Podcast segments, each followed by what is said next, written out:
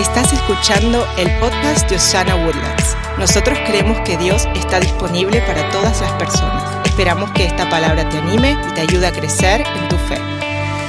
Hoy es lo que nosotros llamamos el Domingo de Ramos, Domingo de Ramos, porque fue cuando Jesús hace la entrada triunfal hacia Jerusalén algo impresionante sucede porque vienen miles de personas o cientos de personas a gritar Osana, Osana, que quiere decir estamos siendo salvos o sálvanos ahora. Yo no quiero solo contarle la historia, quizás usted ya la ha escuchado o ya ha visto como yo las, las caricaturas donde Jesús va encima del burrito y hasta cantamos la canción, ¿verdad? En mi burrito sabanero y camino de...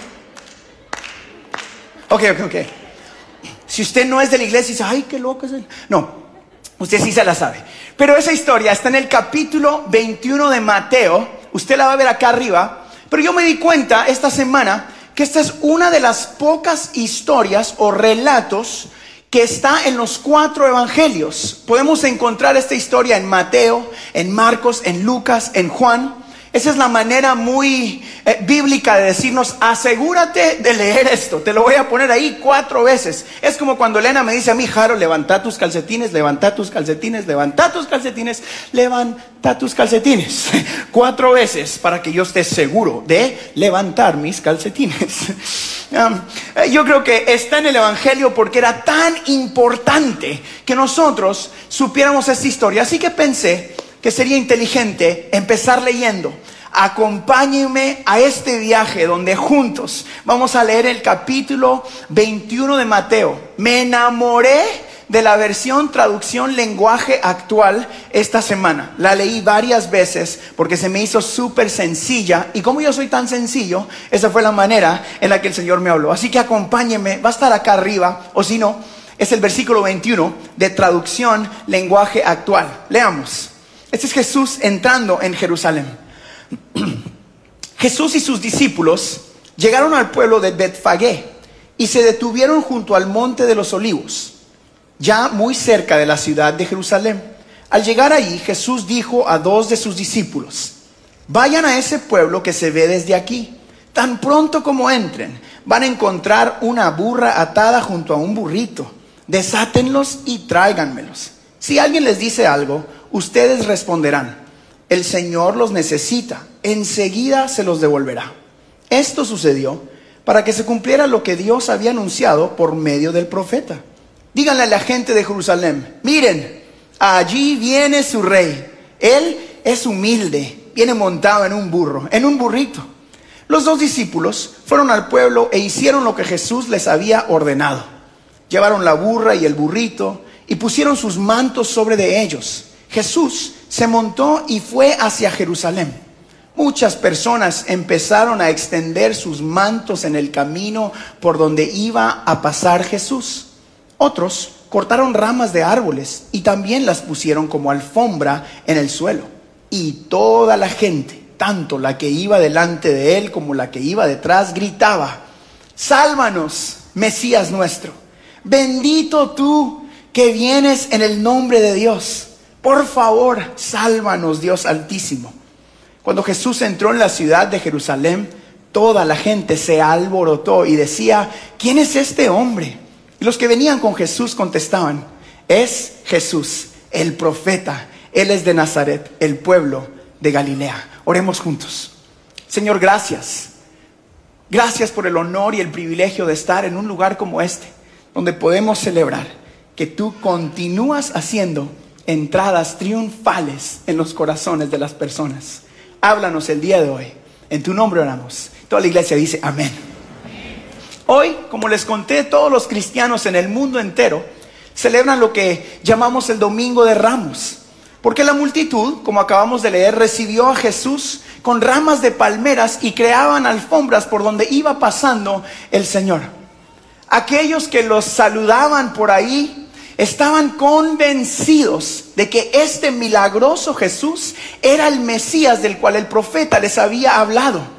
Estaban impresionados y emocionados porque el reino había llegado.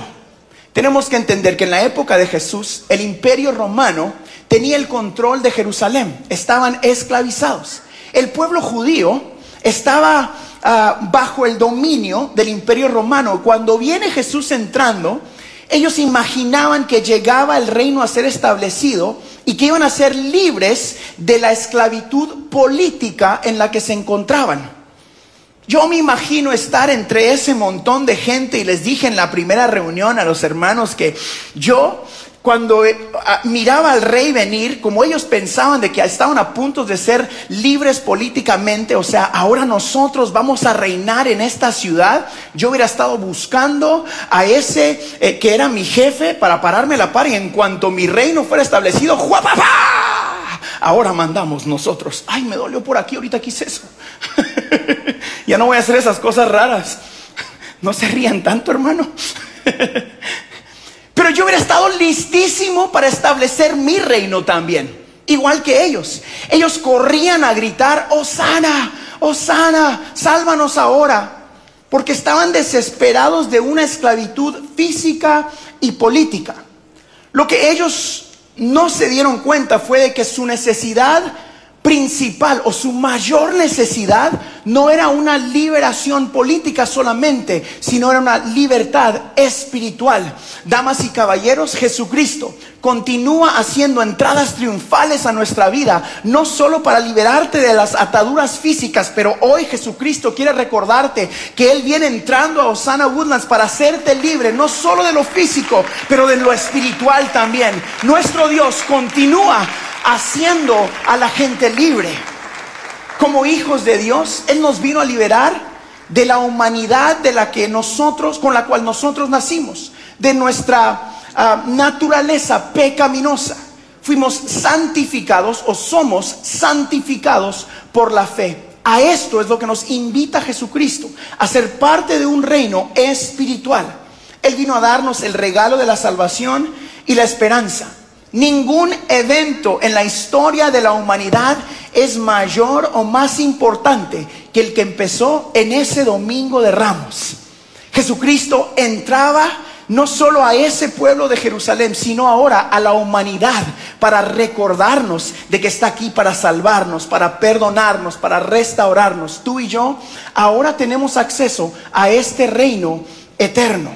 Hoy recordamos Jesús sigue haciendo lo mismo en nuestras vidas, haciendo entradas triunfales, haciendo entradas a nuestras a las diferentes áreas de nuestra vida. Él quiere hacer una entrada triunfal en tu familia, diga amén. Él quiere hacer una entrada triunfal a nuestra iglesia. Él quiere hacer una entrada triunfal a tus finanzas. Let me try that one again. Él quiere entrar también a tus finanzas. Él quiere bendecir tus emociones, Él quiere bendecir tu espíritu, Él quiere todo de ti. Diga conmigo, todo. Ahora lo hace a través del Espíritu Santo, ya no lo hace en un burrito, ya no lo hace entrando a una ciudad, ahora lo hace de diferentes maneras, lo hace a través del Espíritu Santo, estableciendo su trono de victoria ahora en nuestros corazones estableciendo un trono de victoria en nuestras vidas, un trono que trae sanidad, que trae perdón, que trae restauración. Ese es el Jesús al que adoramos en esta mañana. ¿Cuántos dicen gloria a Dios? Muchas veces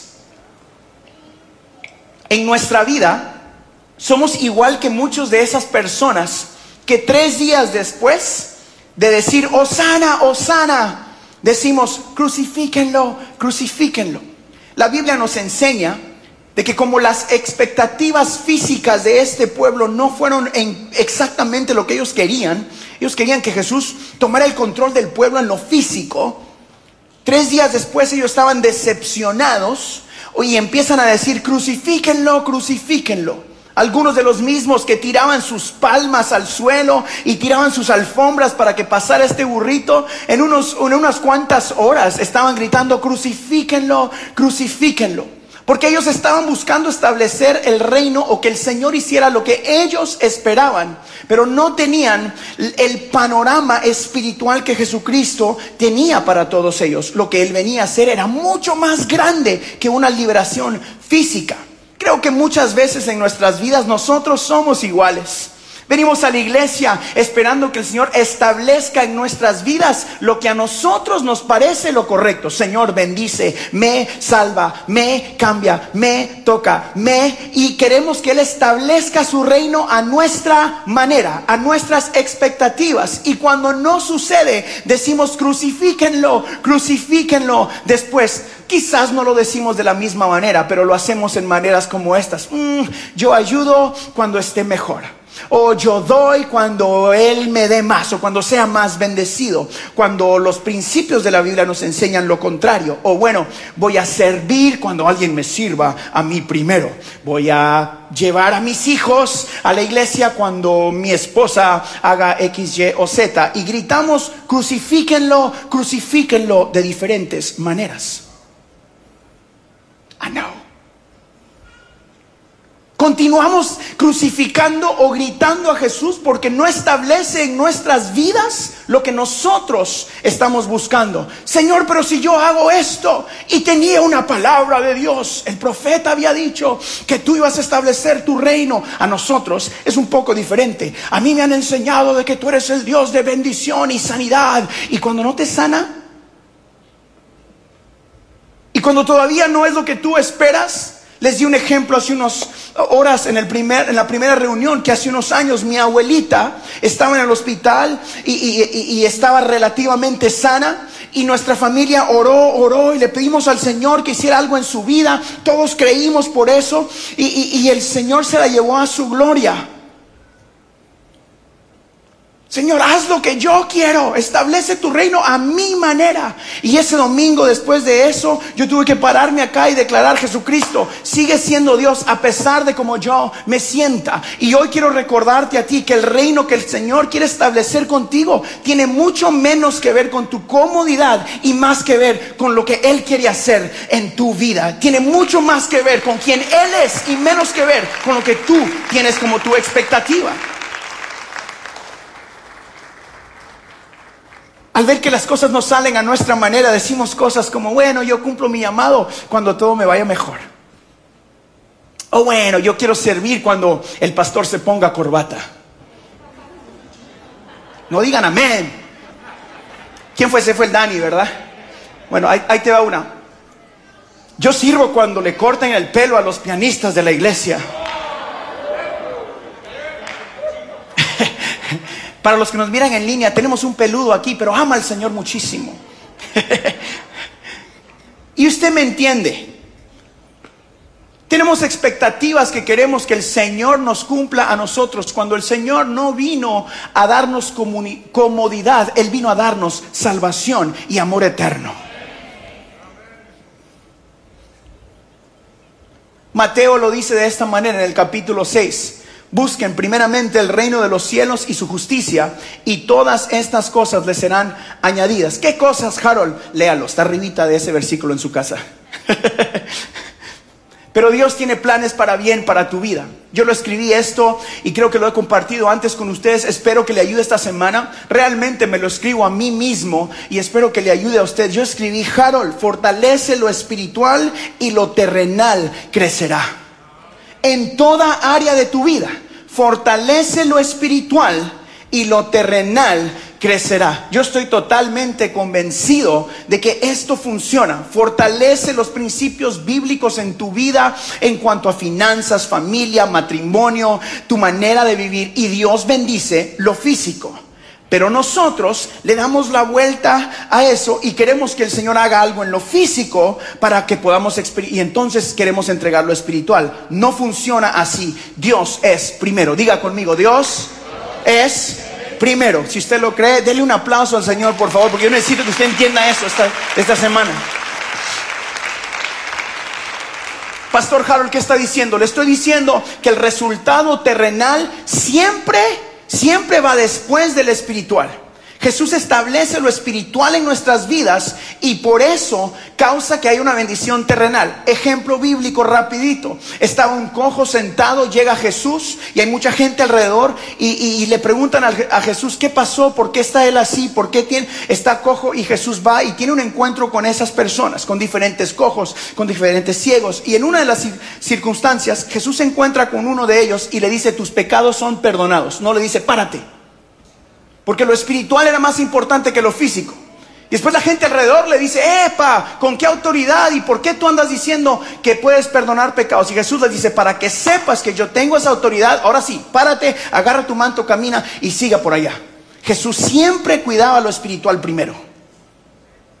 Siempre cuidaba lo espiritual primero. Así que nosotros debemos, eh, debemos establecer en nuestra vida lo espiritual y eso bendecirá lo terrenal.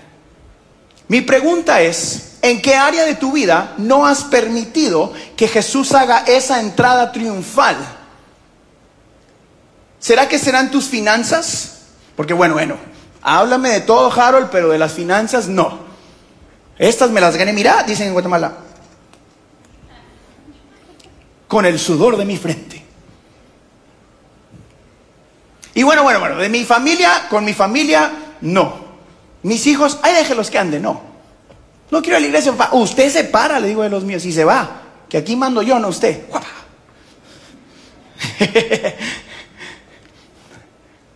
¿Cómo que no?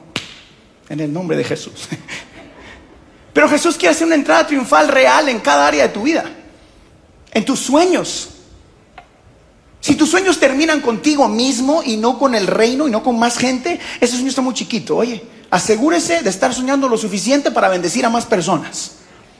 En tus amistades, cada espacio de tu vida será bendecido si permites que Jesús reine, que Jesús haga una entrada triunfal a cada espacio de tu vida.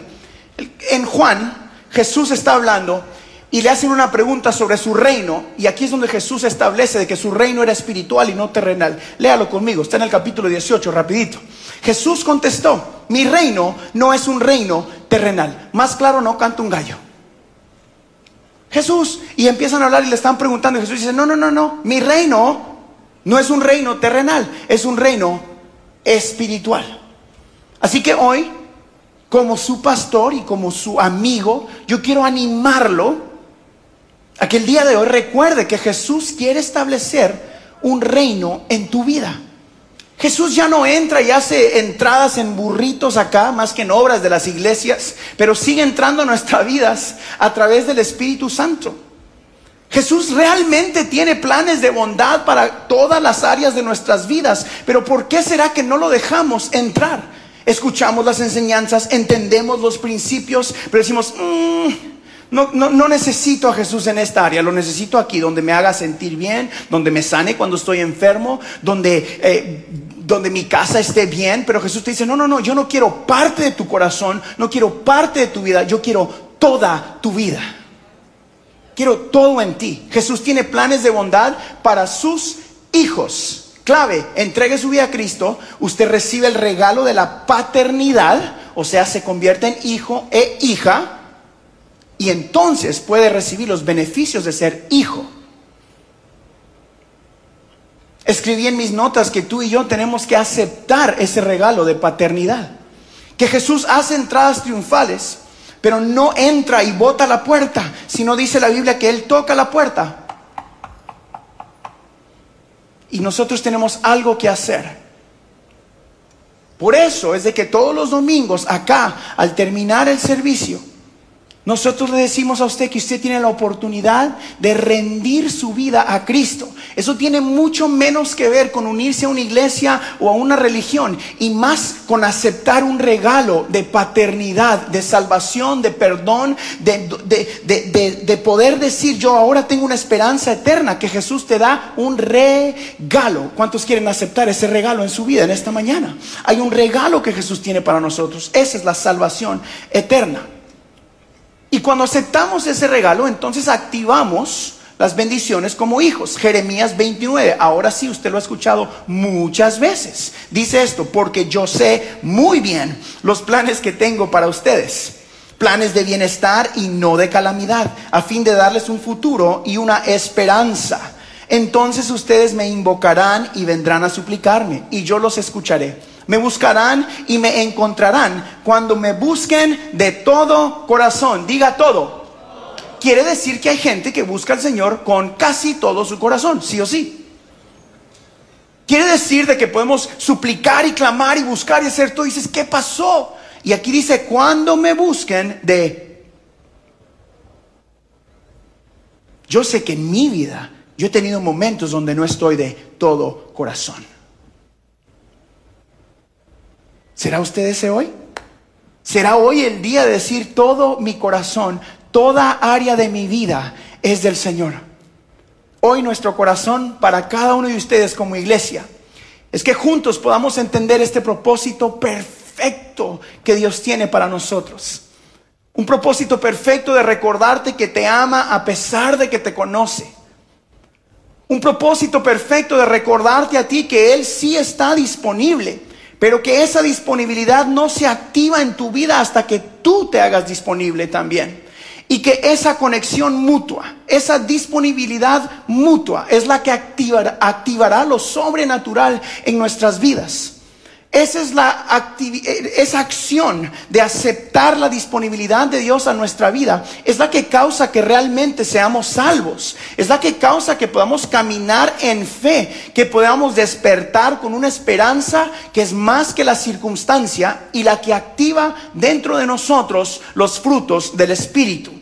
¿Cuáles son esos? Usted los conoce. Amor, gozo, paz, paciencia, benignidad, dominio propio. Eso no sucede, ah, no se activa en lo terrenal, se activa en lo espiritual. Y hoy es el día perfecto para permitir que Jesús haga una entrada triunfal en tu vida. Hoy es el día perfecto para permitir que Jesús realmente haga una entrada triunfal en tus finanzas, que va más allá de una persona aquí hablándote y decirte, únete a una visión. Y, y, es más grande que eso. Es decir, Señor, te invito a mis finanzas. Te invito a mi familia. El día de hoy usted y yo tenemos la oportunidad de permitir que Jesús haga una entrada triunfal a cada área de nuestras vidas. Come on, Dan. Yo estoy seguro. Nosotros hay algunos que estamos acá que decimos, yo necesito a ese Dios, a ese Dios de esperanza, a ese Dios de perdón y restauración, a ese Dios que me puede ayudar a tener dominio propio. No sé cuál sea el área en tu vida con la que tú estás luchando, pero sí sé que el Dios al que yo le sirvo es el Rey de Reyes y Señor de Señores que jamás ha perdido una batalla y hoy Él puede darte la fuerza suficiente para tomar control a través del Espíritu Santo de cualquier cosa con la que tú puedas estar luchando. Si estoy seguro que el día de hoy Jesucristo está tocando a la puerta de tu vida. Algunos de nosotros necesitamos invitarlo, como les he estado diciendo, a nuestra casa. Quizás en casa hay discordia, hay quebranto, hay gritos, no sé. Quizás en tus finanzas hoy tú estás luchando y dices, Harold, tú no entiendes lo que nosotros estamos pasando como familia. No entiendes lo que estoy pasando en mi trabajo.